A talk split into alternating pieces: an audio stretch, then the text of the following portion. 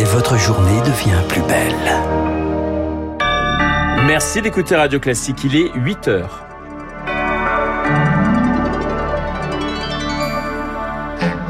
La matinale de Radio Classique avec Renaud Blanc. Des professeurs qui manquent, des contractuels qui se déplacent ailleurs dans l'Est de la France face à la pénurie de professeurs. Une, une expérimentation va être lancée, les remplaçant par visioconférence. Euh, baisse du pouvoir d'achat, hausse des prix, les dernières prévisions de l'INSEE. Eh bien, ces prévisions tapent sur une inflation à 6% sur l'alimentaire en juin. Et puis, l'Ukraine, évoquée hier par Emmanuel Macron à Strasbourg face au durcissement côté américain. Paris maintient le dialogue. Radio classique. Et le journal de 8 heures nous est présenté par Léa Boutin-Rivière. Bonjour Léa. Bonjour Renaud, bonjour à toutes et à tous. Alerte rouge à la pénurie de professeurs dans les salles de classe. Et l'éducation nationale manque cruellement de professeurs remplaçants, alors certaines académies expérimentent.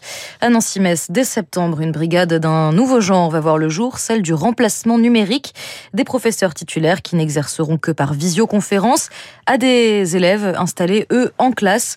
La proposition reçoit un accueil mitigé. Elodie Wilfried, l'académie n'a plus vraiment le choix. Rien ne saurait égaler la présence d'un professeur dans une salle de classe. Jean-Marc Huard, recteur de l'Académie de Nancy-Metz, en est bien conscient. Mais dans sa région rurale, il peine à remplacer les enseignants. En allemand, en éco-gestion, euh, en mathématiques. Fort des enseignements euh, sur les qualités et les défauts euh, de l'enseignement à distance, eh bien, on s'est dit peut-être qu'on peut tester en ne prenant que des professeurs volontaires à qui on va donner tout le matériel nécessaire. Au début du projet, 16 visio-enseignants devaient être recrutés. Mais face à la contestation des syndicats de professeurs, ils ne seront que 7. Les parents aussi sont inquiets. Isabelle Toussaint, présidente de la FCPE des Vosges, craint une banalisation des cours à distance. Donner classe, ça se fait en classe, c'est ce qu'apprécient les élèves, d'avoir euh, un échange, c'est ce qui a été attendu, suite notamment aux fermetures de classes et d'établissements. Pour les enseignants, cette mesure n'est qu'un palliatif. Elle ne résout pas le problème de fond, celui de l'attractivité du métier, explique Patrick Valbom, secrétaire général du SEUNSA. Le manque d'attractivité euh, vient être un gros souci de, rémunération. Nous, on n'est pas loin de Luxembourg, euh, donc beaucoup de contractuels préfèrent aller euh, au Luxembourg où les salaires sont parfois doublés. L'expérimentation est prévue pour durer deux ans. Pour l'heure, le dispositif ne devrait pas être étendu aux autres académies. Et vous entendiez l'un des problèmes de la profession, c'est qu'elle rémunère peu, un critère essentiel dans un contexte économique morose. Les prix vont continuer de flamber et c'est surtout du côté de l'alimentaire que ça grimpe. Écoutez notre invité éco, Julien Pouget, chef du département de la conjoncture au sein de l'INSEE. C'est dans l'alimentaire, à côté de l'énergie, que nous nous attendons dans les prochains mois, et ça a commencé au, mois d'avril, à des hausses de prix euh, les plus significatives. Hein. On est actuellement sur un glissement annuel de l'ordre de 3, 3,5, 4 sur un an. On s'attend à un glissement annuel de 6%, autour de 6% au mois de juin. Entretien retrouvé en intégralité sur notre site radioclassique.fr. Léa, Emmanuel Macron se lance dans la refondation de l'Europe. Pour le président, c'est une évidence. Il faut réformer les textes, un projet auquel s'opposent 13 des 27 pays de l'Union. Autre proposition du chef de l'État hier à Strasbourg, créer une communauté politique européenne qui pourrait inclure le Royaume-Uni, mais aussi l'Ukraine. Emmanuel Macron a d'ailleurs balayé les espoirs d'une adhésion rapide de Kiev. Une telle procédure prendrait des décennies, a-t-il dit. Autre déclaration du président concernant la guerre, euh, la paix devra se construire sans humilier la Russie. Le chef de l'État n'a jamais rompu le dialogue depuis le début de l'offensive. Côté américain, c'est tout l'inverse. Joe Biden joue la surenchère. Hier, il a réactivé un mécanisme de l'ère Roosevelt, le pré-bail, qui permet au président de soutenir plus largement l'effort de guerre en Europe. Objectif, faciliter les livraisons d'armes. Rester nuancé, c'est donc une façon pour Emmanuel Macron de se distinguer de Washington.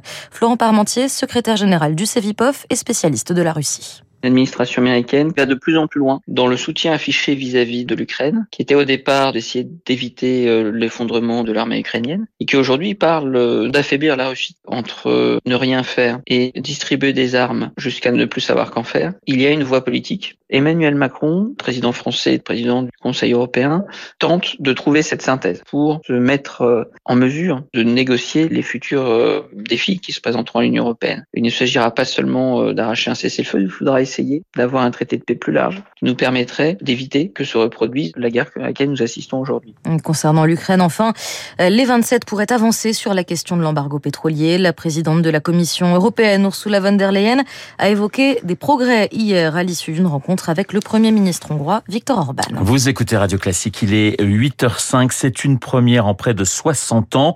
La reine Elisabeth II ne prononcera pas le discours du trône aujourd'hui. L'annonce a été faite à la dernière minute hier soir. Son fils, le prince Charles, prendra donc sa place pour ce traditionnel discours devant le Parlement qui indique les priorités à venir du gouvernement. Et la dernière fois que la reine a manqué cet événement, c'était en raison d'une grossesse en 1963. Cette fois, ce sont ses problèmes de santé persistants qui ont eu raison de son assiduité.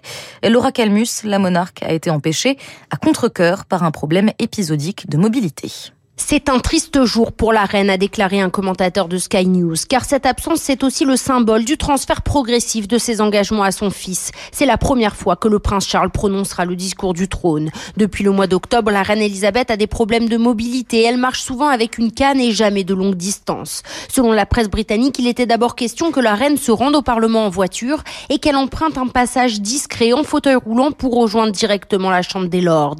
Mais selon le communiqué de Buckingham Palace, les médecins de Sa Majesté en ont décidé autrement.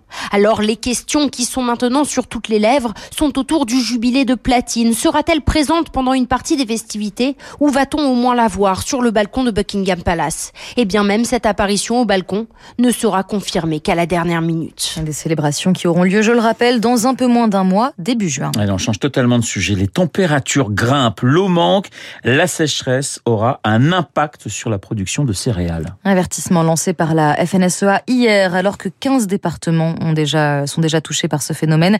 10 sont même passés au-dessus du seuil d'alerte. Et puis cela concerne aussi l'environnement, ce dossier qui empoisonne toute une région et surtout ses sols, celui de Stockamine, site de déchets nocifs dans le Haut-Rhin. 20 ans de tâtonnement, des préparations, des essais. Mais ça y est, Baptiste Gabory, les travaux démarrent aujourd'hui et cela pourrait signer le début de la fin du site. Du béton va être coulé puis envoyé dans plusieurs des galeries souterraines du site des barrières de confinement à 550 mètres de profondeur pour protéger la nappe phréatique d'Alsace, la plus grande d'Europe, située à proximité immédiate. Stockamine, ce sont 42 000 tonnes de déchets toxiques stockés au début des années 2000 dans cette ancienne mine de potasse, de l'arsenic, de l'amiante, des résidus d'incinération. Tout est arrêté en 2002 quand un incendie se déclare dans l'un des blocs de la mine. Depuis des dizaines de rapports et une question, que faut-il faire des déchets qui sont déjà au fond Les élus locaux et de nombreuses associations demandaient le déstockage pour éviter une pollution. Trop dangereux, répond l'État, qui a confirmé l'an dernier l'enfouissement définitif. L'autorisation est encore en instruction. Les travaux qui commencent aujourd'hui doivent sécuriser la mine avant peut-être donc un stockage illimité. précision signée Baptiste Gabory. Merci Baptiste et merci Léa, Léa Boutin-Rivière pour le journal de 8h. On vous retrouve à 9h pour un prochain point d'actualité 8h08 sur l'antenne de Radio Classique. Dans un instant, l'édito politique de monsieur Guillaume Tabar et puis mon invité, l'écrivain et ancien diplomate Vladimir Fedorovski.